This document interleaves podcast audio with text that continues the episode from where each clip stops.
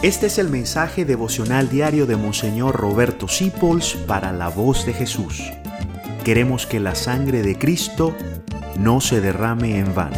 En la lectura de la Biblia uno se encuentra con unas palabritas tan maravillosas. Hoy quisiera fijarme en una que nos dice Jesús, un ciego no puede guiar a otro ciego porque los dos van a caer en el hoyo. Y yo te pregunto a ti, ¿quién te está guiando a ti? Yo espero no ser yo quien te guíe. Yo espero que a ti, a mí nos guíe Jesucristo. Él es el único maestro. Es Él quien debe guiar nuestros pasos. No te dejes llevar por guías ciegos. Hoy en día hay tanto guía ciego en este mundo. Nuestros jóvenes siguen a guías ciegos y van caminando hacia el hoyo. No dejes que te lleve un guía ciego. Jesucristo es la luz. Él dice, yo soy la luz del mundo. El que me sigue no caminará en tinieblas, sino que tendrá la luz de la vida.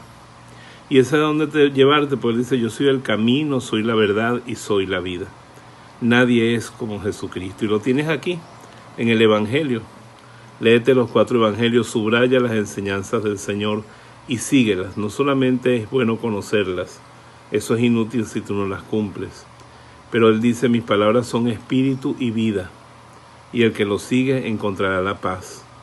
El primer salmo de la Biblia dice, Feliz el hombre que en vez de andar con esos guías ciegos, esa gente necia, día y noche medita las palabras de Dios. Será como un árbol frondoso que siempre da fruto. En cambio, el que desprecia las palabras de Cristo y sigue otra gente será una paja que se lleva el viento.